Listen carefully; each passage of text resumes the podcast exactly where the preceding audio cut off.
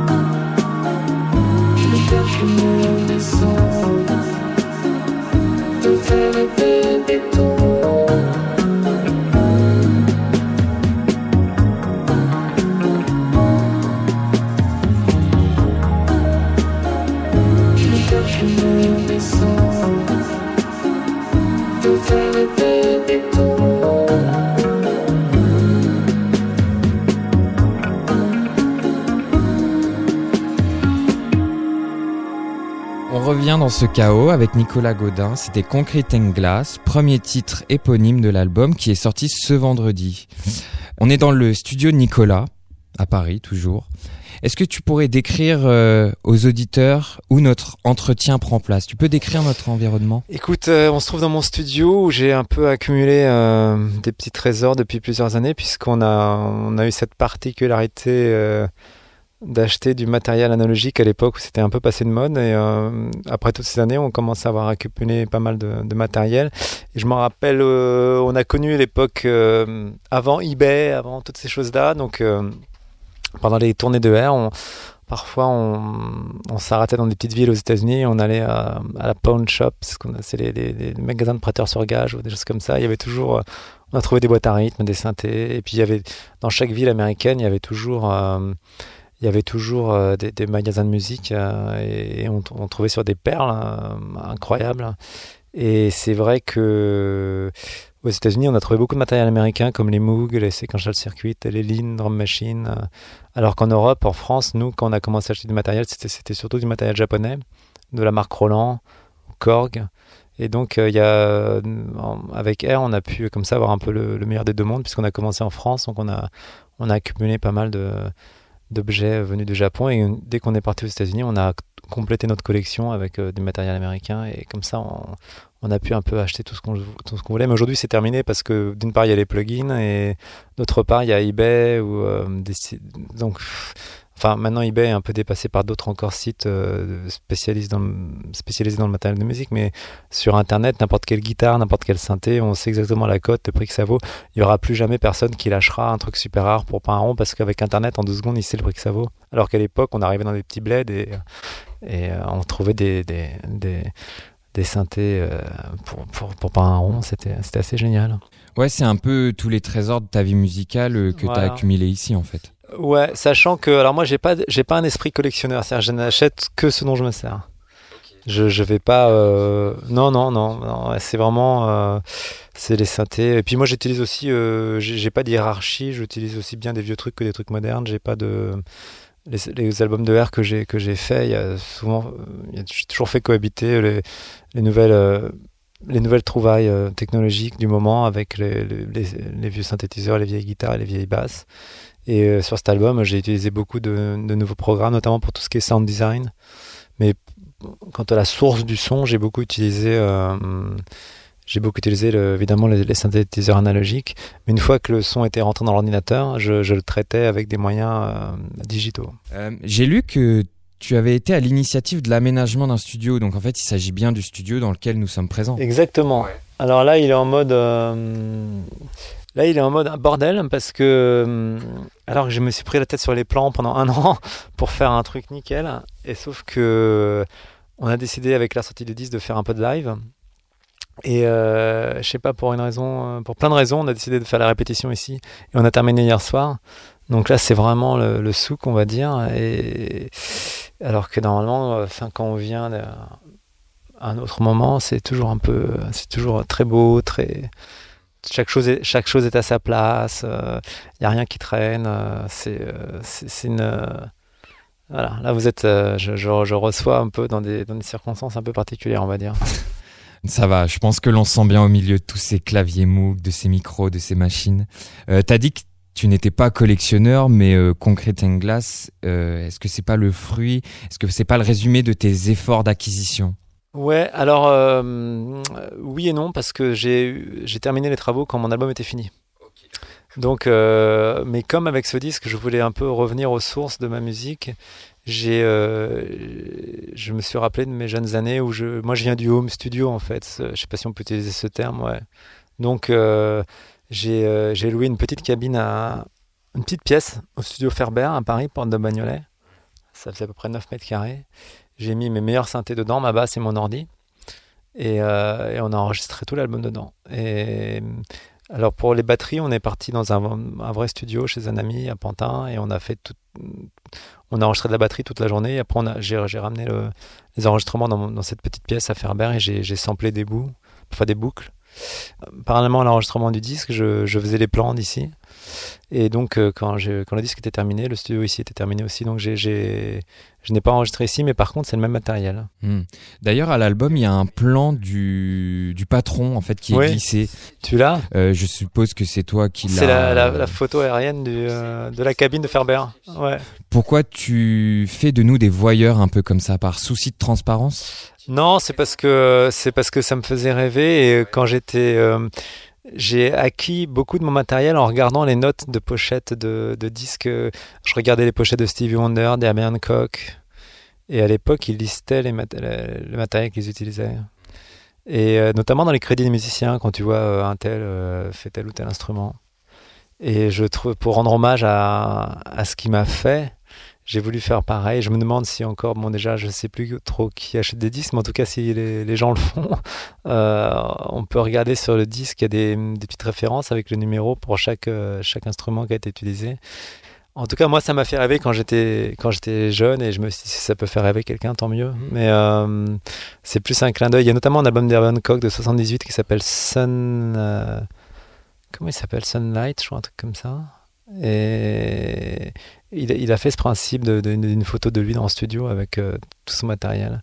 Mais maintenant, on peut, on peut regarder sur YouTube, mais moi, il n'y avait pas YouTube quand j'ai commencé la musique, donc euh, j'avais besoin des pochettes de disques pour voir. Même aujourd'hui, euh, on voit tout, tout est, tout est disponible sur Internet, j'imagine. Donc c'est juste le clin d'œil pour le clin d'œil que j'ai fait ça. Ouais, d'une certaine manière, c'est peut-être le moyen d'offrir quelque chose de plus, de créer un lien à ton public, je sais pas, à ton auditoire au-delà du clin d'œil, non? Je sais, je sais pas parce que j'ai toujours du mal à faire le lien avec l'auditeur, le public, euh, puisqu'on fait de la musique, euh, on est dans un délire personnel, c'est un peu un refuge la musique, le studio. Déjà le studio physiquement c'est un refuge, c'est toujours des espèces de grottes. Euh, contrairement aux autres lieux de travail, c'est des, des, endroits qui doivent être isolés, dans lesquels phoniquement c'est des matériaux très le bois et il ne devait pas y avoir beaucoup de lumière, pas beaucoup de vitres. Donc c'est des, c'est des. Et après, ça, on fait le, le disque sort et les gens se l'approprient. On a du mal à connecter euh, parce que c'est quelque chose de tellement personnel. Et on voit qu'en fait, euh, on se retrouve sur scène et on voit le, on voit des milliers de personnes devant nous et on s'aperçoit qu'ils ont été touchés par la musique. C'est euh, c'est toujours fou ce décalage en fait entre faire quelque chose d'aussi personnel et qui devient quelque chose d'aussi universel. Je parle pas forcément de mon cas, je parle de la musique en général. La musique c'est universel, c'est un langage qui parle à tout le monde, chacun peut le ressentir. C'est peut-être la chose qu'on sent le plus, plus, plus, profond de soi. Je, me, demande quel autre art est capable de générer autant d'émotions qu'une belle chanson. Alors qu'à la base, c'est des, choses qu'on a fait dans, dans, des petits endroits complètement exigus et auto-centré. C'est complètement fou comme expérience. D'ailleurs, pour parler un peu de l'album et de son concept, de l'idée de laquelle il allait émerger, euh, j'ai lu qu'à la base, c'était une série d'audio conçue pour une expo d'habitat euh, surnommée Architectones de Xavier Veylan. Veillant. Alors en fait, euh, Xavier, donc un super artiste, avait, euh, il s'est levé un matin et s'est dit mais quelles sont les maisons de rêve Enfin, si j'avais les enfin si j'avais l'autorisation, je, pourrais exposer. Il s'est posé la question de savoir de, trouver des endroits comme ça. Euh, une sorte d'exposition thématique autour des, architectes qui ont créé ces maisons et donc il a pris il a, il a, il a il a d'abord sélectionné une liste d'architectes qu'il aimait particulièrement. Ensuite, euh, pour chaque architecte, il a choisi certaines, certaines de leurs maisons qu'il admirait. Et il s'est demandé s'il pourrait exposer à l'intérieur, comme, comme dans un musée. Et finalement, il est arrivé à ses fins et il m'a proposé de collaborer musicalement à ses expos. Donc, il m'a demandé est-ce que tu as des idées pour, euh, pour faire de la musique autour de ce projet? Et donc, j'ai créé, euh, pour chaque maison et chaque architecte, j'ai créé un thème musical et comme ça, pendant un an et demi, on a voyagé, on, on a montré les. Il, a monté ses expos, le public est venu voir les, les, les œuvres. Et puis à la fin de toute cette expérience, moi je me suis retrouvé euh, avec. Euh, il y a Pierre qui est là. Je me suis retrouvé. Bah Pierre, c'est le producteur du disque, Pierre Rousseau. Ah oui, Pierre Rousseau, euh, oui, c'est la moitié du groupe Paradis. Paradis, voilà et je sais plus ce que je disais. Oui, donc en fait, moi, je me suis retrouvé avec ces, mélodies, je ne savais pas quoi en faire. Les expos étaient finis. Je me suis dit, c'est bête, ça va être perdu. Les gens, gens qui n'auront pas été aux expositions n'auront jamais entendu ces, thèmes-là. Donc je me suis demandé comment le, transformer en disque, en fait, pour le mettre à la portée de tout le monde. Et puis j'ai commencé à travailler. euh, Enfin, la première idée la plus simple, ça aurait été de juste de prendre les musiques que j'avais fait pour les expos et de les mettre sur un album, mais ça n'avait pas de sens parce que elles elles étaient vraiment faites pour être écoutées in situ. Et alors, euh, du coup, j'ai, avec Pierre notamment, et puis les, chanteurs et les chanteuses du disque, on s'est demandé euh, comment transformer ces mélodies en chansons. Et, c'est ce qu'on a fait. Et donc maintenant, le disque peut, peut être écouté indépendamment de, de, de, ses origines, en fait, on va dire. Et c'est là où on aimerait en savoir un peu plus en fait dans le détail. Au-delà des mots, euh, comment tu conçois un son pour une, archi- une architecture définie? Quel figuralisme tu introduis? Comment tu crées des angles droits et des lignes parallèles comme tu le dis? Bah, par exemple, euh, bah, typiquement, euh, mon album d'avant qui était très live, euh, qui était très improvisé, qui était très. on jouait comme ça, sans, sans clic, sans métronome, sans rien. Le fait que ce disque-là ait un rapport à l'architecture, j'avais dit à Pierre, oui, effectivement, il faudra que ce soit comme des angles droits et des lignes parallèles, il faut que tout soit calé. Et avec l'ordinateur, on a tous les sons sont parfaitement alignés les uns par rapport aux autres. Ouais, exactement. Et puis, euh, bon, pour le reste, euh, moi, je me suis. Chaque maison est dans, un, dans des endroits incroyables. Enfin, chaque maison. Comment dirais-je Lorsqu'un architecte arrive dans un endroit pour construire une maison, il, euh, il s'inspire de, là où il est. Il s'inspire de la, de la topographie des lieux, du pays dans lequel. dans lequel il, il conçoit sa, maison. Et finalement, lorsqu'on va, on va voir la maison en elle-même, on, subit les mêmes influences en tant que musicien. Donc j'ai pu, j'ai pu créer une musique. euh, moi, en tant que musicien, j'ai fait le même travail euh, introspectif qu'ont pu faire ces architectes quand ils ont quand ils ont créé leur maison. Et finalement, on a eu la même inspiration et, j'ai pu, ça s'est fait complètement naturellement. Mais euh, encore une fois, c'était c'était juste un prétexte pour me pour me remettre à composer parce que le concept de la page blanche, c'est pas quelque chose avec lequel je, je me je me vois mal arriver un matin et me dire tiens, je vais faire un morceau quoi. Je, je c'est pas que je suis feignant, mais ce que je veux dire, j'ai besoin d'une raison quoi. Et si j'ai pas de raison de, de le faire, je fais autre chose. Mais euh, pour moi, la musique, c'est c'est compliqué parce que j'ai une longue carrière, j'ai fait beaucoup d'albums et je je j'ai besoin de me renouveler et pour me renouveler, j'ai besoin de d'une d'une aspiration. Ouais. Et donc ça, ça a beaucoup changé par rapport à mes débuts où euh, où avec R, je pouvais aller en studio et me créer un album de, de but en blanc comme ça. Maintenant, je suis plus, la même manière de travailler. Et en tant que musicien, mais aussi architecte, est-ce que tu travailles avec des partitions? Est-ce que ta musique prend une certaine forme scripturale? Non, non. Je- par contre, le rapport entre l'architecture et la musique, c'est qu'on fait des maquettes avant. Donc, euh, moi, je me rappelle, j'étais étudiant en architecture j'ai toujours fait des maquettes des, bâtiments que qu'on me demandait de, de concevoir dans le cadre de mes études. Et la musique, c'est ça, on fait une maquette, euh, on, a, un projet, on, c'est, euh, on essaie de, de jeter les bases de, du principe de la chanson comme on peut jeter les bases du principe d'un bâtiment.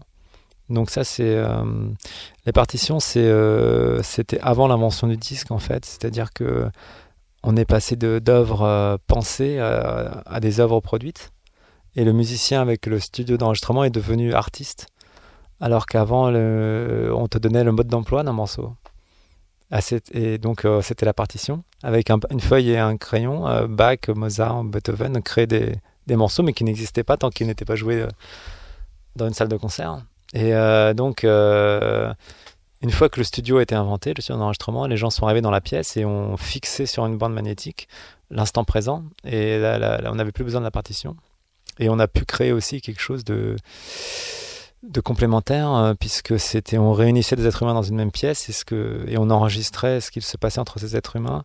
Donc il y avait, euh, il y avait une dimension supplémentaire à la euh, il y avait quelque chose un peu de, de- d'envoûtant, de magique. Euh, par exemple, on faisait, on pouvait jouer la même euh, la même prise plusieurs fois et tout d'un coup il y en a une bonne alors que c'est la même note. Mais tu sais pas pourquoi, il y en a une qui est mieux que l'autre et ça c'est tout ce qu'a apporté le studio et les artistes sont devenus, enfin les musiciens sont devenus des artistes comme les sculpteurs produisent ou les peintres font des peintures ou des ou des sculptures, les musiciens ont fait des, ont fait des disques, alors qu'avant ils ne faisaient pas de disques. Avant ils écrivaient un mode d'emploi sur une feuille de papier. Et, euh, et j'ai toujours, ça m'a toujours intéressé. Ça m'a toujours intéressé ça. D'ailleurs, euh, lorsque Michel Houellebecq a écrit son, son livre La carte et le territoire, il a, il a décrit la vie d'un artiste qui faisait des expositions et euh, il y a des chapitres entiers où euh, Michel Houellebecq décrit l'œuvre de l'artiste en question. Et il faisait exactement ce que faisaient euh, Bach et Mozart en écrivant une partition. Il décrivait par le menu une œuvre, mais qui n'était pas produite. Et, et, ça, je suis très admiratif des artistes qui arrivent à, enfin des musiciens qui arrivent à, euh, parce que finalement, nous, en, en, enregistrant des albums en studio, on a pu. Euh, le niveau a baissé finalement, le niveau musical. Comme à l'époque, euh, la musique subit le même trajet que, que l'art finalement. Les, gens ne peignent plus aujourd'hui comme ils peignent au XVIIIe siècle. Et, et, je trouve que c'est comme ça. Il n'y aura plus jamais de, de Pink Floyd, il n'y aura plus jamais de Beatles, il n'y aura plus jamais de parce que les techniques ont changé, le, public a changé, l'époque a changé, l'histoire humaine euh, évolue en, permanence euh, et, et, la maquette devient le, définitif. Il n'y a plus de maquette en fait avec le, numérique. On, attaque le définitif direct. Et si on s'écoutait alors une de ses œuvres finies Deuxième instant musique dans Chaos avec la deuxième musique, le deuxième morceau de l'album Concrete Glass de Nicolas Godin. C'est Back to Your Heart en collaboration avec Kate Envy et c'est sur Radio Neo.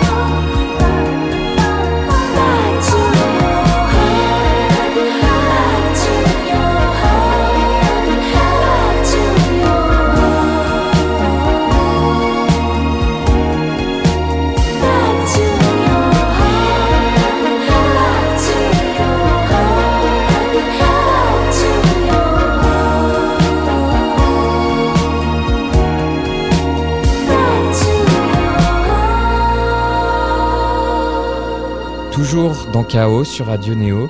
C'était le deuxième morceau de l'album Concreting Glass de Nicolas Godin. Il est d'ailleurs en notre compagnie. Il nous reçoit dans son superbe studio et sa salle de répétition dans le centre de Paris. Euh, Nicolas, en fait, en me renseignant un peu sur toi et tes précédentes interviews, tu sembles à ce moment de ta carrière exprimer un peu un doute quant à la temporalité, à l'âge, disons, de tes compositions. Euh, tu m'arrêtes, hein, si jamais, mais, mais, enfin, est-ce que avoir fait appel à des artistes pop qui sont dans la fraîcheur du temps, disons, Oui, oui. euh, bah ouais, est-ce que ça a été un moyen de résoudre ton inquiétude concernant la considération de ta musique euh, en termes générationnels? Oui, oui. Parce que j'aurais pu faire un album avec des gens de ma génération, je l'ai pas fait. Alors j'ai pas du tout non plus envie de, de me rajeunir dans le sens où je l'ai souvent dit. Alors j'ai l'impression que les gens vont, je vais- on va pouvoir faire des, des blagues parce que je radote, mais euh, je voulais pas avoir là d'une vieille dame qui se fait de la chirurgie esthétique, quoi. Donc euh, donc c'était dur de se renouveler en restant soi-même. Et euh, moi, je sais que c'est une problématique que je retrouve en tant que fan de musique chez beaucoup d'artistes que j'admire. Et souvent, les groupes et les artistes que j'aime, au bout de 10 ans, ils ne font plus de disques, ils ne font plus de disques pertinents. Et euh, je me suis toujours demandé comment, comment puis-je éviter cet écueil. Et hum, bah, en travaillant avec Pierre, en travaillant avec Kate, en travaillant avec euh, toute cette nouvelle génération de, chanteurs, j'ai pu euh, et de musiciens, j'ai pu, euh, enfin, j'ai pu découvrir des choses que, enfin, c'est même pas ça parce que moi, je suis, je sais faire ce que je sais faire et et c'est plus dans la manière de de m'intégrer dans une équipe et finalement euh, finalement j'ai besoin aussi des autres pour euh, rendre la musique que je fais pour qu'elle m'attire personnellement. Parce que on a toujours envie de ce qu'on n'a pas. Et c'est pour ça que j'ai toujours aimé faire de la musique euh, avec Jean Benoît parce que lui il savait faire des choses que je ne savais pas faire et inversement. Et je, me vois mal je me vois mal faire de la musique tout seul dans mon coin. C'est vraiment quelque chose ça ça m'intéresserait pas du tout je crois en fait moi ce que j'aime dans la musique c'est de euh, travailler avec quelqu'un et de euh, et d'être épaté par ce que l'autre fait donc là c'est un disque solo parce qu'il y a mon nom et il y a, moi sur la pochette mais la démarche en elle-même, c'est plutôt euh, faire de la musique, c'est un travail d'équipe, quoi. Et alors, euh, je dis pas ça pour rendre hommage et être gentil avec les gens avec qui je bosse, mais c'est juste que c'est ce qui m'intéresse, c'est de bosser avec d'autres gens. Et à tous les niveaux du disque, j'ai- j'ai- j'ai- j'aime l'énergie des autres. Je me vois, je, je, je sais même pas si ça existe des gens qui se mettent vraiment tout seuls dans un coin et qui font un disque. hein.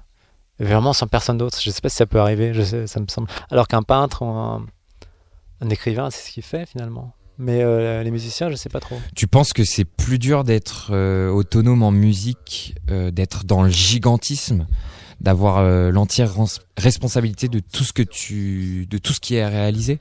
Ouais. En plus, moi déjà, euh, si je faisais ça, je pense que je, je... moi j'ai toujours euh, eu beaucoup d'influence. euh, Enfin, d'autres gens m'ont beaucoup influencé toujours. Voilà, c'est ça. Parce que quand on dit j'ai beaucoup d'influence, ça peut également dire euh, j'influence les autres. Moi, c'était plutôt dans le sens inverse que j'ai eu besoin de, de l'influence de, de beaucoup d'artistes et j'ai toujours eu l'impression d'avoir copié les choses finalement. euh. À un moment, je me dis, bah, tiens, je vais faire un morceau à la New. À un moment, je me dis, tiens, je vais faire un morceau à la police. Tiens. Et finalement, bon, ça donne toujours de la musique originale, parce que R, c'est très original. Mais à la base, il y a toujours une démarche de copieur. C'est ça qui est bizarre. J'a- J'arrive pas vraiment à copier. À part peut-être. euh, Là, j'ai fait une musique de série pour Service de la France où j'ai essayé un peu de faire à la manière de ce qui se faisait à l'époque. Donc j'ai un peu copié le chiffrine, tout ça, mais dans, dans un. Là, je voulais vraiment faire un copycat, quoi. J'ai- J'aime bien les faussaires, en fait, aussi. J'adore toute l'histoire des faussaires, de, gens qui font des faux tableaux, des choses comme ça, ça me, ça me fascine complètement. Donc là, parfois en musique, j'essaie d'être un faussaire et de, de vraiment dupliquer quelque chose. Mais à part ça, euh, oui, je, ouais, j'ai pas l'impression euh, d'avoir une grande originalité. Ou alors, euh, par exemple, si on prend des morceaux de Safari, c'est c'est comme si je faisais un morceau, une collaboration imaginaire entre Kraftwerk et Ennio Morricone. Donc ça, c'est original. Mais copier Ennio Morricone, c'est pas original. Copier Kraftwerk, c'est pas original. Mais de mettre les deux ensemble, c'est peut-être ça que- qui est original, tu vois. Et c'est un peu été euh, ma démarche en fait. Comment ça s'est passé la collaboration avec Kiri Jikalinan? Euh, Je sais pas si c'est le bon qualificatif, hein, mais disons que c'est la rencontre de l'album qui semble la plus surprenante. Enfin, pourquoi tu t'es tourné vers lui? Kirin est complètement fou. Il est complètement exubérant et ça illustre exactement ce que je te disais, c'est-à-dire que j'aime faire de la musique avec des gens complètement différents de moi-même. Euh, comme ça, je suis sûr de, faire un travail euh, qui, va me, surprendre. Et la première fois que je l'ai rencontré, c'était à Los Angeles. Il, euh, sortait d'un. Il avait fait. il sortait d'une séance de boxe. Il tenue de boxe comme ça. On s'est arrêté à Los Feliz prendre un café. Lui, il a pris un croissant, mais moi, je voulais pas prendre de croissant parce que je suis français, je peux pas prendre de croissant à Los Angeles, ça me viendrait pas l'idée. Et, et puis, on a, on a vachement, enfin, on a tout de suite sympathisé. Donc, euh, et ce qui est marrant, c'est qu'il a, il a, il a l'air complètement fou, exubérant comme ça, mais en studio, c'est vraiment une grosse bête. Il est hyper doué musicalement, il chante super bien, il joue de la guitare comme un dieu, euh, il a des, bonnes idées de mélodie, il est, euh, il est super. Euh, on peut vraiment compter sur lui. Il est, c'est un gros bosseur. Et, euh, et, puis il met toujours une bonne ambiance. C'est assez cool de bosser avec lui. Moi, c'est c'est un... c'est vrai que dans le studio, parfois, il y a, il l'ambiance un peu tendue parce que déjà, on cherche, on cherche à atteindre la perfection. Donc là, ça met un peu la pression. Et puis, on fait souvent de la musique avec des gens justement différents de nous-mêmes. Et du coup, humainement, ça peut être un peu dur parfois. C'est pas comme si on faisait de la musique avec son meilleur pote. Et dans le cas de Kirin, il a, il a rendu tout un peu. Euh, il, a, il a mis une souplesse dans les choses qui était assez géniale. J'ai adoré bosser avec lui. J'espère qu'on rebossera ensemble un, jour. Euh, du coup, bah, à contrario, ça t'est déjà arrivé de construire euh, quelque chose dans, dans, la tension, dans la, peine?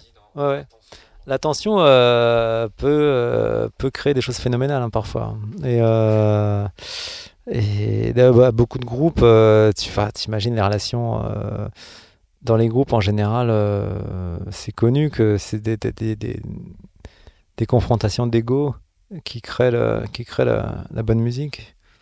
Et donc c'est un peu... Euh, il y a beaucoup d'albums mythiques de l'histoire de la musique euh, dont les séances ont été un peu chaotiques, on va dire. Sans trop dériver, sans nécessairement reparler de ton premier album, Contrepoint, en fait j'avais une question pour toi. Euh, est-ce que tu connais Jacques Loussier? Oui, oui. Oui, euh, je vois. Euh, parce que j'ai quelque chose à te faire écouter. C'est l'occasion un peu de changer de registre. on va s'écouter la fugue en ré majeur BWV 850 mais reprise sous forme de standard de jazz et c'est par le trio Jacques Loussier sur Néo.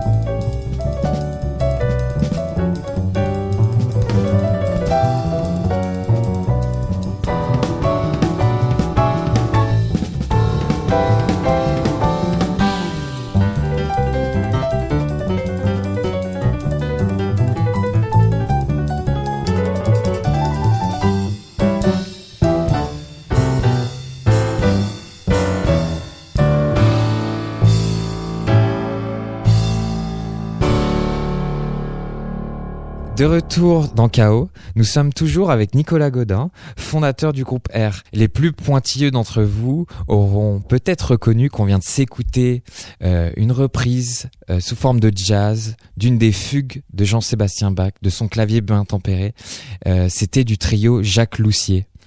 Nicolas, d'ailleurs, bah, c'est un morceau qui te parle Oui, ça me parle. Alors, justement, c'est marrant que tu mentionnes ça. Je voulais éviter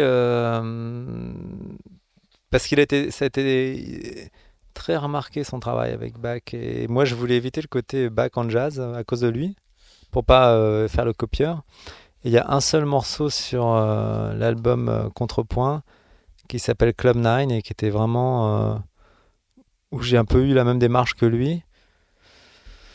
Euh, donc c'était, euh, j'ai pas pu y échapper. À un moment sur Contrepoint, il y a eu vraiment un morceau qui a été euh, qui rappelle un peu euh, le, travail qu'a fait Jacques Loussier oui, avec Bach. Mais le, c'est comme c'est quelque chose qui avait été déjà fait. Moi, je voulais arriver avec quelque chose de nouveau en fait. Donc, euh, je voulais éviter cet écueil-là, pas par euh, pas parce que je n'aime pas son travail, c'est que je voulais présenter euh, une autre option, quoi. Donc, euh, mais sur Club 9, euh, il y a vraiment un côté jazz avec la la. Déjà, j'ai pris des musiciens de jazz pour pour enregistrer l'album. Donc, euh, à un moment, euh, naturellement, c'est ce genre de musique qu'ils peuvent faire. Mais bon, euh, c'était génial. Mais Bach, c'est en fait, c'est quelque chose de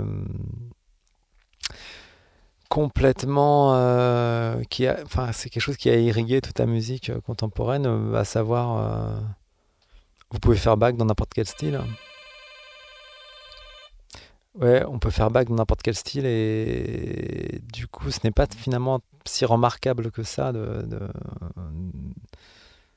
d'adapter Bach en rock, en pop, en polka, en valse, en n'importe quoi. Euh, puisque toute la musique euh, vient de là en fait. C'est un peu le mode d'emploi de la musique et si vous sortez dans la rue, chaque, chaque mélodie que vous allez entendre euh, trouve son origine dans le clavier bien tempéré. Bon, on va peut-être rester un peu dans le thème, ouais, disons vulgairement du classique, car t'as confié en fait dans la revue Magique ce mois-ci, je cite, je crois que j'aurais préféré évoluer dans la musique classique. Et euh, bah en fait, comment ce sentiment il a évolué? Comment tu l'as conforté ou tu l'as éloigné? Euh, T'as fait tes preuves hein, un peu dans l'univers de la musique dite populaire, mais quid de ton rapport à la musique dite savante? Bah en fait moi je je suis quelqu'un j'ai tr- très vite été confronté à mes limites musicales et j'ai j'ai contourné ces limites euh, en utilisant mon imagination. Et au bout d'un moment, euh, je n'avais plus d'idées pour euh, pour cacher ce constat euh, pour échapper au constat que je n'étais pas assez bon musicien pour continuer à progresser. Et c'est là où je c'est là où je me suis plongé dans le clavier bien tempéré où j'ai arrêté la musique, j'ai arrêté les enregistrements j'ai pris un prof de piano et j'ai commencé à tous les matins de 9h à midi étudier le piano classique pendant, je sais pas, 5-6 ans. Et ça a été, euh, c'était une révélation pour moi. Et, finalement, moi, quand j'étais petit, je regardais beaucoup la télé et je, donc j'écoutais beaucoup les musiques de films, les musiques de séries, la musique à l'image, les gens comme Ennio Morricone, John Barry, euh, Lalo Schifrin, euh, John Williams, Aaron Copland surtout. Et je me disais. Et ces gens-là que j'admirais, ils avaient une. un- Comment dirais-je Ils avaient des connaissances musicales que moi je n'avais pas. Et c'est des gens qui ont fait le conservatoire, qui ont étudié la musique classique. Et moi j'étais complètement autodidacte. Et donc euh, ça m'attirait. J'aurais aimé euh, être. euh, Être, dans cet univers-là et en fait avec la musique populaire, comme tu disais, en faisant R et j'ai pu participer à l'histoire de la musique à travers un biais, euh, à travers le biais du home studio, à travers le biais des, des sons, des mélodies simples et des choses comme ça. Et, et je, ce que je disais dans cette, dans cette interview dans Magic, c'est que j'aurais aimé être euh, plutôt dans un monde de, de la musique savante, en fait. Et j'aurais aimé quand je vois des chefs d'orchestre qui ouvrent la, partition de, l'orchestre sous leurs yeux comme ça et qu'ils arrivent à tout déchiffrer euh, en temps réel, ça c'est vraiment quelque chose qui m'impressionne. Il n'y a pas beaucoup de choses qui m'impressionnent dans la vie, puisqu'en tant que musicien, on fait le meilleur euh, boulot du monde, donc euh, je connais aucun musicien qui rêverait d'être autre chose que musicien, alors que la plupart des gens rêveraient d'être musicien. Mais bon, ça c'est euh, ça c'est un point de vue. Mais moi, en tant que dans le monde de la musique en, lui-même, ce qui m'attire, c'est les C'est ça, c'est les musiciens classiques qui arrivent à déchiffrer une partition en temps réel. Ça, je trouve ça vraiment impressionnant. Ça m'impressionne. Euh, et l'autre chose qui m'impressionne, c'est les danseurs. Le, le ballet, c'est ce que font les danseurs et les danseuses avec leur corps. C'est quelque chose qui. Je crois que j'aurais, aimé faire ça aussi. Mais tout le reste, euh, je peux admirer des tas de gens, mais je, je, ça m'attire pas de, de, faire ce qu'ils font. Mais euh, voilà, les musiciens classiques et les, et, le, et les danseurs, c'est des choses qui. Ça fait partie des deux choses que j'aurais aimé savoir faire. Oui, alors en fait, ce qui t'impressionne, c'est pas la musicalité, ou enfin, si peut-être, euh, je sais pas, mais, euh, mais dans, ce, dans ce domaine, certainement, c'est l'expertise et, et les compétences auxquelles euh, il fait appel qui sont intéressantes pour toi. Bah, c'est-à-dire que moi, je suis obligé d'avoir recours à la production pour, pour créer un univers. Et, et dans la musique euh, classique, c'est ce qu'on disait plus tôt dans la conversation, c'est-à-dire c'est juste euh, des notes sur une portée et tu arrives à créer un univers à partir de ça. Et ça, je, trouve ça encore plus, euh, encore plus, enfin c'est impressionnant, quoi. C'est génial. Hein. C'est comme si, c'est comme si moi j'étais un magicien qui donnait une illusion et eux c'était Dieu qui créait le truc en vrai, tu vois. Tu vois ce que je veux dire ou pas Oui, oui, tout à fait. Euh, et en fait, on en revient à ce que tu disais tout à l'heure, que la musique se fait à partir d'un mode d'emploi euh, et qu'il existe même pas, qu'elle existe même par des maquettes.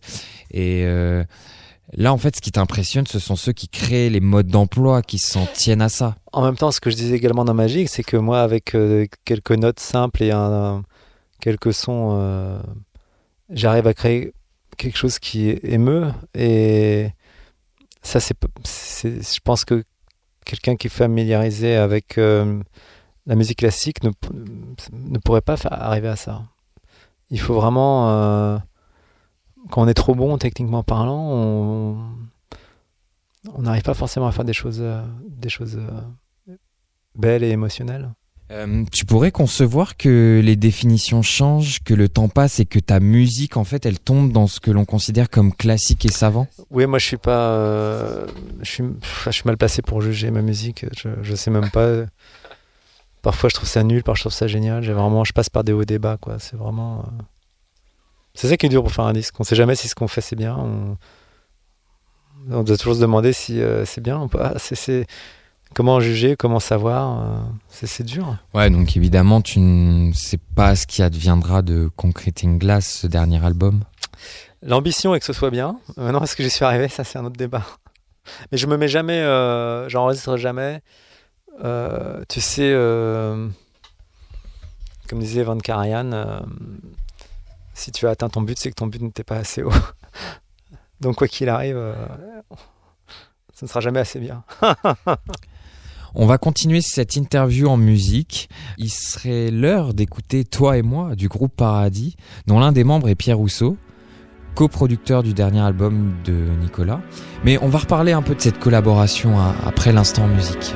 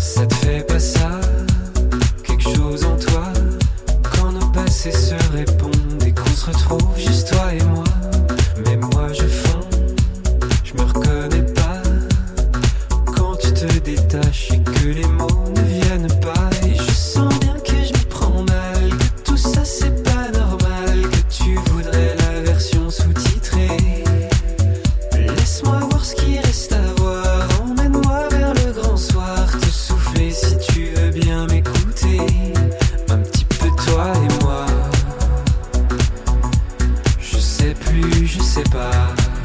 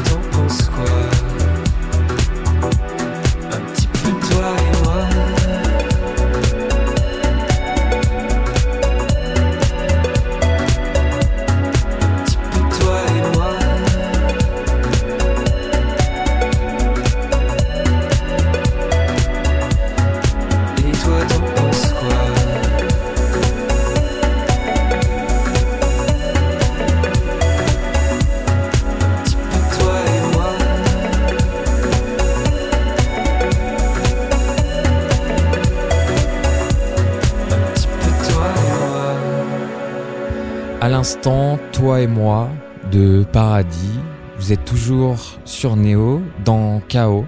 On est avec Nicolas Godin. D'ailleurs, euh, bah en fait l'entretien va toucher à sa fin. Et est-ce que pour conclure, tu pourrais, euh, Nicolas, non pas rendre son hommage ni sa noblesse, mais évoquer ta coproduction avec, Pierre Rousseau sur cet album qu'on a vu traîner hein, d'ailleurs dans les couloirs du studio où nous sommes tout à l'heure. Tu pourrais nous parler du choix de cette personne, de la raison pour laquelle tu as fait appel à lui. Comment comment il est parvenu à réaliser ce que tu lui as proposé? Bah, en fait, euh, c'est très simple. Moi, j'étais bloqué avec mes morceaux et j'en parlais souvent avec Marc Tessie Ducrot, qui est mon manager euh, historique, puisqu'on était, on se connaît depuis toujours et on est, euh, c'était le manager de R. Et il me disait, mais je connais quelqu'un qui va, qui peut débloquer ta, situation parce que Pierre avait travaillé avec Sébastien Tétier sur un morceau et comme, comme Marc bosse avec Sébastien, il avait fait, il avait, il avait, il avait partagé cette expérience.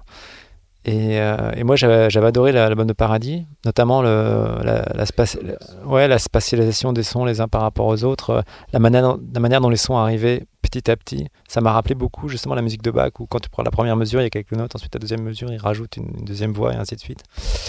Et je trouvais que bah, Pierre, il faisait pareil avec les sons. Et, et, puis je voulais moi retourner à mon, ma technique de home studio, donc je cherchais quelqu'un qui est qui est capable de faire de la musique sur ordinateur et pas forcément d'avoir à sa disposition un, vrai studio. Et en même temps, je voulais, avec l'expérience que j'avais, je voulais un disque qui sonne, euh, qui sonne produit, tu vois. Et donc, euh, quelqu'un qui est, capable de faire quelque chose de produit à partir d'un ordinateur. Euh, ça, c'est Pierre tout craché. Donc, ça a été euh, et puis moi je cherchais aussi j'avais besoin de, collaborer avec quelqu'un. Je peux pas faire de la musique en solo comme je disais tout à l'heure. J'ai besoin de moi je suis habitué à bosser en binôme donc euh, donc voilà et c'était c'est comme ça que les choses se sont faites. Oui sa qualité en fait c'est que vous êtes euh, retrouvé sur le travail en home mm. studio en croisant les exactement. exactement. Ouais. L'émission touche à sa fin. Merci Nicolas. On rappelle que tu nous as reçus pour la sortie euh, qui a eu lieu vendredi dernier de ton, dernier de ton deuxième album Concreting Glass. Euh, à noter que Nicolas Godin est à retrouver en live au festival Closer Music le samedi 1er février dans le 4e arrondissement de Paris, euh, aux côtés de Tom of England and Bobby Mary, Maria Teria Eva et encore bien d'autres. On va malheureusement quitter ce magnifique studio, on abandonne les synthés, les instruments, les machines, pour se retrouver dans un prochain chaos sur le plateau de Néo.